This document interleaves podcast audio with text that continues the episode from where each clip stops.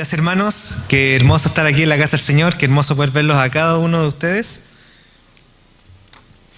Y qué privilegio para mí por lo menos poder eh, traerles una vez más la palabra del Señor, con el peso que conlleva eso para mí, pero con alegría en el corazón principalmente. Oremos al Señor para poder iniciar este culto. Gracias Padre Santo por tu amor, tu misericordia, por todo lo que tú nos das, porque Padre Santo, a pesar de que nosotros no merecemos tu amor, nosotros no merecemos nada, Señor, no somos más que pecadores, tú aún así, Padre Santo, nos has dado salvación, nos has dado vida, Padre, nos has dado un lugar en este mundo, Señor, y ciertamente un lugar contigo, Padre Santo. Gracias por todo, Señor, en el nombre de nuestro Señor Jesucristo. Amén.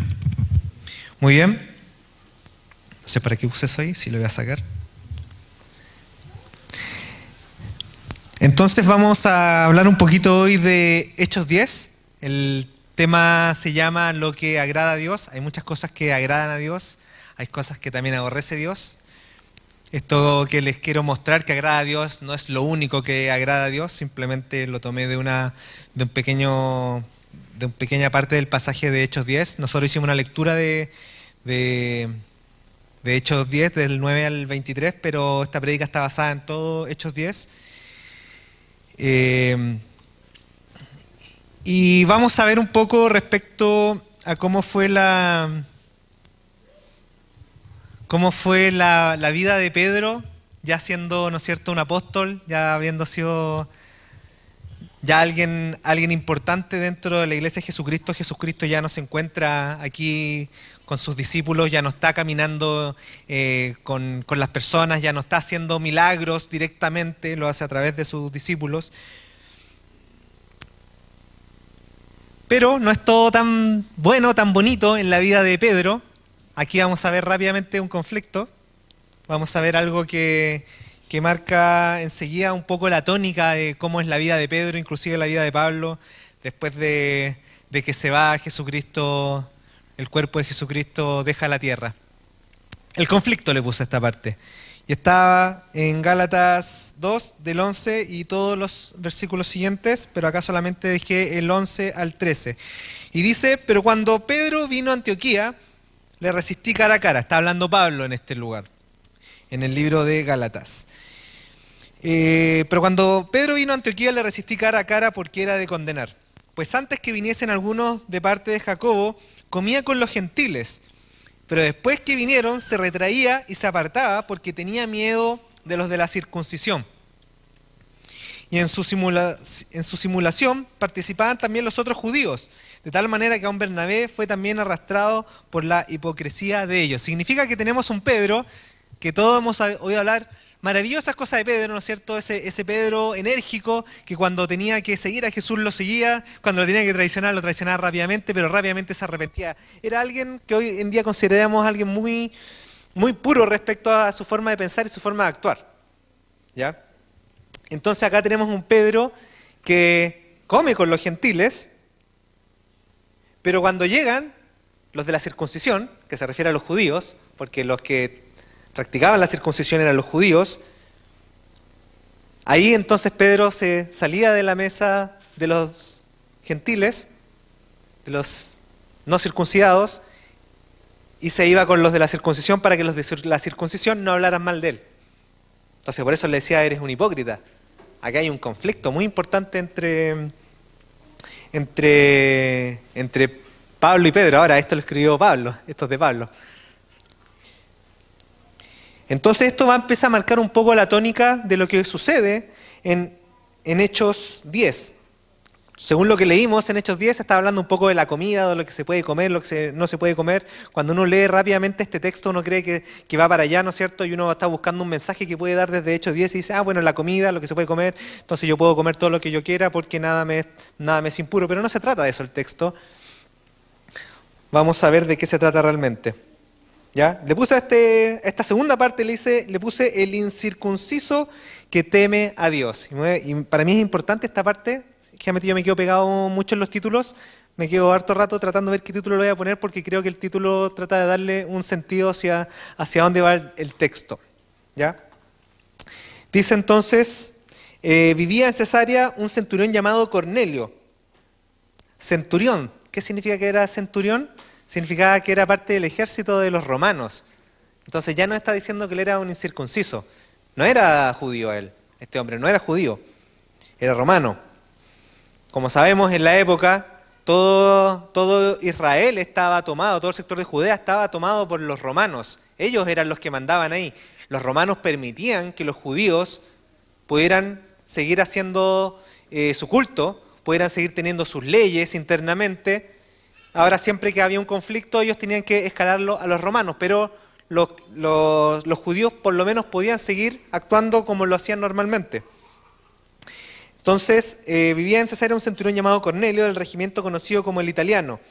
Él y toda su familia eran devotos y temerosos de Dios. Realizaba muchas obras de beneficencia para el pueblo de Israel y oraba a Dios constantemente. Si nos quedamos en esa frase solamente significa que el hombre era un cristiano, a lo mejor. Entenderíamos todos nosotros. Pero él decía que era devoto y temeroso de Dios. No está diciendo que era cristiano. Es importante la separación. Más adelante vamos a ver que realmente no estaba hablando de, él como cristiano, sino simplemente como alguien que teme a Dios. Conocemos hoy en día mucha gente de nosotros que teme a Dios. A lo mejor no son cristianos, pero tienen temor de Dios. Conocemos a mucha gente que por lo menos, a lo mejor visto desde un punto de vista más esotérico, inclusive le tiene cierto temor a Dios, o por lo menos cree que existe Dios. Si usted va a preguntar alrededor en Santiago, en Chile, y pregunta cuánta gente cree en Dios, la gente que no cree en Dios es muy poca los ateos. Hay mucho católico, hay mucho agnóstico, otras ramas inclusive, pero de los que no creen en Dios es muy poca gente. Este hombre cree en Dios. Y realizaba obras de beneficencia para el pueblo de Israel y oraba a Dios constantemente. Un día, como a las 3 de la tarde, tuvo una visión. Vio claramente a un ángel de Dios que se le acercaba y le decía, Cornelio, ¿qué quieres, Señor? Le preguntó Cornelio mirándolo fijamente y con mucho miedo. Dios ha recibido tus oraciones y tus obras de beneficencia como una ofrenda. Interesante lo que está recibiendo Dios acá. Le contestó el ángel, envía de inmediato algunos hombres a Jope para que hagan venir a un tal Simón, apodado Pedro. Él se hospeda con Simón el curtidor, que tiene su casa junto al mar. Después de que se fue el ángel que le había hablado, Cornelio llamó a dos de sus siervos y a un soldado devoto de los que le servían regularmente. Les explicó todo lo que había sucedido y los envió a Jope. Muy bien, ahora vamos a la parte que hizo nuestra lectura, la visión de Pedro. Interesante aquí la relación que vamos a ver entre lo que, entre lo que acaba de suceder con Cornelio, que viene este ángel del Señor y le habla a Cornelio y le dice, manda a estos hombres a hablar con este, este tal Pedro. 9. Al día siguiente, mientras ellos iban de camino y se acercaban a la ciudad, Pedro subió a la azotea a orar. Era casi mediodía. Tuvo hambre y quiso algo de comer. Mientras se lo preparaban, le sobrevino un éxtasis. Vio el cielo abierto y algo parecido a una gran sábana que, suspendida por las cuatro puntas, descendía hacia la tierra. En ella había toda clase de cuadrúpedos, como también reptiles y aves. Contexto, una vez más, recordemos que para los judíos es muy importante la pureza.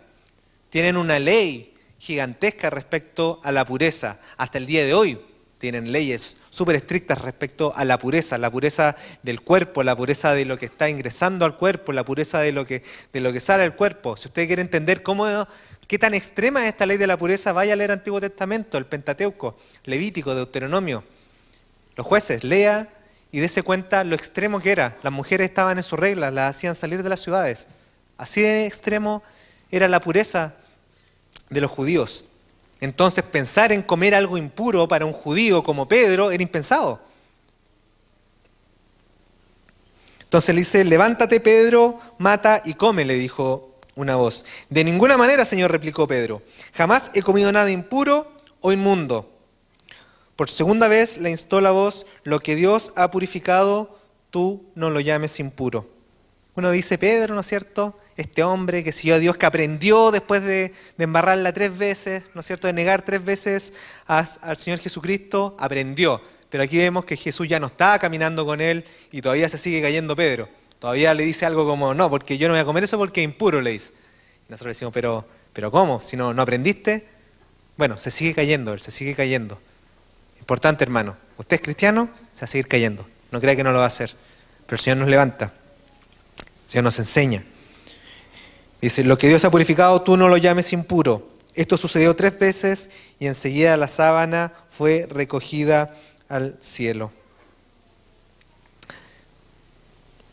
Muy bien, acá después no lo dejé en el texto, pero es cuando aparecen, llegan los, los, enviados de parte del centurión y llegan a hablar con Pedro y le explican todo. Eh, cuando usted lee la Biblia se da cuenta que hay, hay mucho texto repetitivo, todo el tiempo está repitiendo, ¿no es cierto? Estaba centurión y vino, vino el ángel y habló con él y mandó a hacer tal cosa y después usted sigue leyendo y le vuelve a decir lo mismo y sigue leyendo y le vuelve a decir lo mismo y sigue leyendo.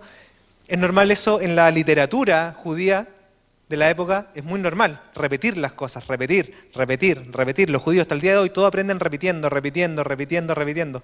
Entonces hace parte, no, es, que, no es que simplemente están aburridos y siguieron escribiendo, ah, oye, no sé qué poner acá, anotemos lo mismo que aparece acá arriba, no, tiene un sentido, un sentido literario, que escriben y vuelven a explicar todo lo que acaba de suceder.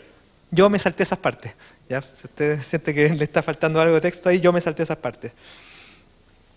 Entonces, ya hablando, ya habiendo conversado los, los enviados de parte del centurión con Pedro, Pedro decide acompañarlos y ahora le puse a este el número 4, Pedro fuera de su zona de confort. Al día siguiente, Pedro se fue con ellos acompañando, acompañado de algunos creyentes de Jope.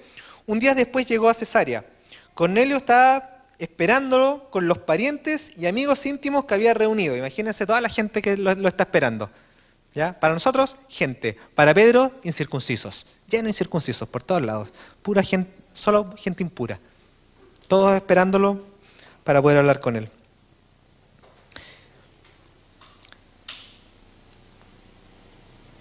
25. Al llegar Pedro a la casa, Cornelio salió a recibirlo y postrándose delante de él le rindió homenaje.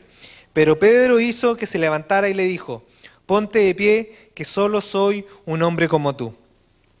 Pedro entró en la casa conversando con él y encontró a muchos reunidos, una vez más. Imagínense, toda la gente entrando a la casa, ya entrar a la casa de un incircunciso, de una persona impura, era algo complicado para un judío. No se mezclaban, no se mezclaban. Había leyes súper, muy severas y no se mezclaban entre ellos.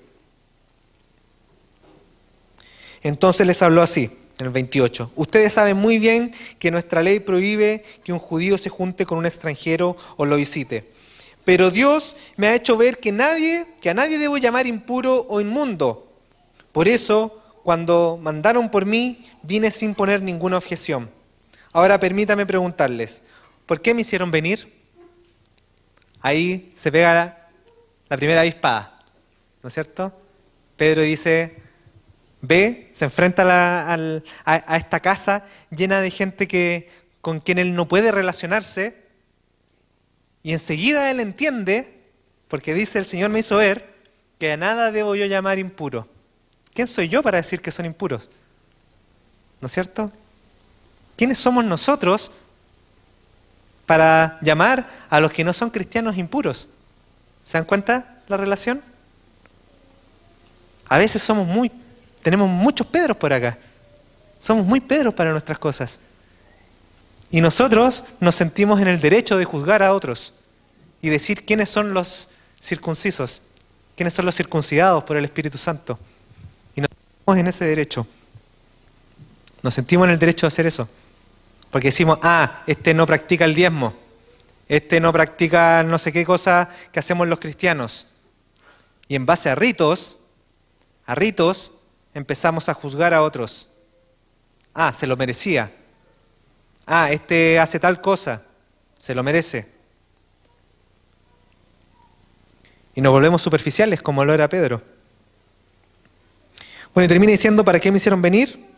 Una vez más acá, yo me salto a harto texto porque vuelven a explicar una vez más todo lo que acaba de suceder, que Cornelio vio a un ángel que bajó no sé cuánto y, le explican todo nuevamente. Así que yo decidí saltarme esa parte. Y aquí viene la parte hermosa en el número 5 que yo le puse el mensaje de amor. ¿Por qué el mensaje de amor?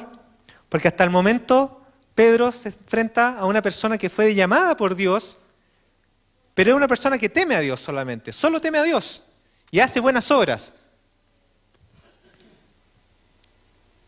Pero a pesar de que es una persona de que teme a Dios, no significa que sea un cristiano, no significa que conozca a Cristo. Entonces dice 34, Pedro tomó la palabra y dijo, ahora comprendo que en realidad para Dios no hay favoritismos.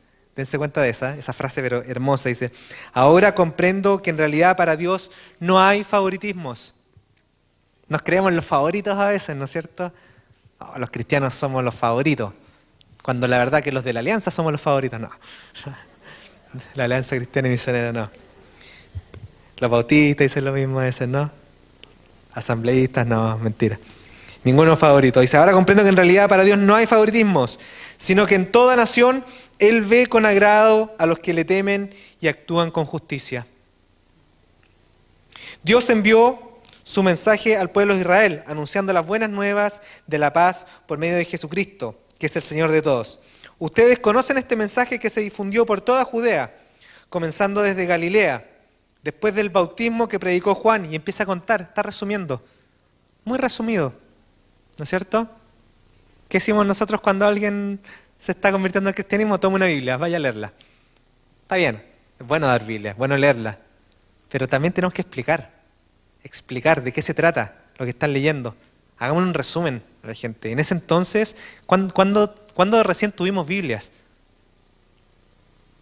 ¿Cuándo recién tuvimos Biblia? El año 500 después de Cristo. Año 400, 500 después de Cristo recién tuvimos Biblias. ¿Cuándo la gente pudo leer realmente para poder leer la Biblia? Año 1500. Se masificó la lectura para que pudieran leer la Biblia, lo que fue súper bueno, porque ahora tenemos acceso a la Biblia. Pero no esperemos a que todos simplemente pasando una Biblia entiendan todo. Pedro se dio el tiempo. Pedro, a quien todos tenemos acá arriba, se dio el tiempo de explicarle a un centurión, un impuro, de explicarle el Evangelio, de explicárselo. Y le hizo un resumen. Entonces tú, 37 de nuevo, ustedes conocen este mensaje que se difundió por toda Judea, comenzando desde Galilea, después del bautismo que predicó Juan. Me refiero a Jesús de Nazaret como lo ungió Dios en el Espíritu Santo y con poder, y cómo anduvo haciendo el bien y sanando a todos los que estaban oprimidos por el diablo, porque Dios estaba con él. Nosotros somos testigos de todo lo que hizo en la tierra de los judíos y en Jerusalén. Lo mataron colgándolo de un madero, pero Dios lo resucitó al tercer día y dispuso que se apareciera no a todo el pueblo, sino a nosotros, testigos previamente escogidos por Dios, que comimos y vivimos con Él después de su resurrección. Él nos mandó a predicar al pueblo y a dar solemne testimonio de que ha sido nombrado por Dios como juez de vivos y muertos. Le está contando la historia de Jesucristo. Tenemos un hombre centurión que teme a Dios, un hombre centurión que hace buenas obras, pero que no conoce a Jesucristo. Yo le invito a que piense en su círculo cuántos centuriones ustedes conocen. Gente buena. Gente que busca hacer cosas buenas. Y a lo mejor lo que necesitan simplemente es que tú le cuentes quién es Jesucristo. Que le cuentes tu experiencia con Jesucristo. Él está contando su experiencia. Nosotros comimos. Nosotros vivimos con Él. ¿Cuál es tu experiencia con Jesucristo? Busca a estos centuriones y cuéntales tu, experiencia con Jesucristo. ¿Qué es lo que Él ha hecho por ti? ¿Cómo Él te salvó? Porque el Señor no te está mandando a que solamente te vengas a congregar a la iglesia. El Señor no te está mandando simplemente a que seas cristiano. El Señor también te está pidiendo lo que tiene el centurión. En toda nación Él ve con agrado a los que le temen y actúan con justicia. Solo les falta un empujoncito. Y eso también es un llamado para nosotros, para que nosotros le temamos y también nosotros actuemos con justicia. Hagamos lo que es bueno, hagamos buenas obras también, hermano. Es importante eso. Extremadamente importante. Pero para Pedro no lo era. Para Pedro era más importante compartir el Evangelio solamente con lo que eran judíos. Y el palo se lo pegó Pablo. Y ahora estamos leyendo Hechos, que también es un texto de Pablo, un texto paulino. Entonces, de alguna forma, vemos que Pablo vio esta mejora en Pedro para poder haber escrito esto.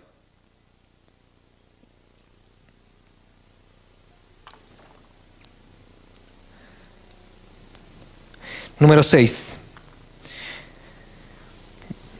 Aquí ya va quedando poquito, para que no se quede dormido, hermano. Mientras Pedro estaba todavía hablando, el Espíritu Santo descendió sobre todos los que escuchaban el mensaje. Miren qué hermoso. Descende el Espíritu Santo sobre ellos. Los defensores de la circuncisión que habían llegado con Pedro se quedaron asombrados de lo que el don del Espíritu Santo de que el don del Espíritu Santo se hubiera derramado también sobre los gentiles. O sea, importante, Pedro llega y no está solo, sino que también viene gente que apoya la circuncisión. Era importante, eso era como lo que marcaba, que si era judío o no era judío, la circuncisión. Entonces, asombrados, se quedaron asombrados de lo que el don del Espíritu Santo se hubiera derramado también sobre los gentiles, pues los oían hablar en lenguas y alabar a Dios. Entonces Pedro respondió, ¿acaso puede alguien negar el agua para que sean bautizados estos que han recibido el Espíritu Santo lo mismo que nosotros? Y mandó que fueran bautizados en el nombre de Jesucristo. Entonces le pidieron que se quedara con ellos algunos días. Hermanos, para ir, para ir recapitulando y empezando a cerrar este mensaje, lo importante, la importancia de que para Dios simplemente no hay favoritismos. Ustedes no son los favoritos de Dios. Yo no soy el favorito de Dios. Por lejos yo sé que no soy favorito de Dios. Lo que Dios quiere realmente es que nuestra vida lo refleje. Dios quiere que salgamos a buscar personas que le temen también. Personas que a veces nosotros nos sentimos superiores a ellos. Ah, este no tiene a Cristo. Esa es la nueva circuncisión. ¿Se dan cuenta? Acá eran los que eran, acá están, la línea. Los circuncidados, ¿no es cierto? Y los no circuncidados. Esta es la línea que marca. Para nosotros, los cristianos, nuestra nueva línea es los circuncidados del Espíritu Santo y los incircuncisos del Espíritu Santo. Esa es la línea que nos divide hoy en día. Eso es lo que hace la diferencia. Y nosotros muchas veces tomamos la Biblia y nos agarramos a versículos para no juntarnos con ellos. ¿No es cierto? Tomamos versículos y escuchamos muchas veces, ah, no se tienen que juntar, ¿no es cierto? Porque el agua y el aceite no se juntan y no sé qué, y, tomamos ciertos textos y los interpretamos según nuestra conveniencia, cuando el Señor aquí claramente nos está diciendo que nosotros no somos quién, no somos absolutamente quiénes para poder hacer esa división. Y lo que nos está llamando el Señor es a compartir, compartir lo que Él nos ha entregado, a amar, lo que el Señor purifica. ¿Quiénes somos nosotros para decir que es impuro?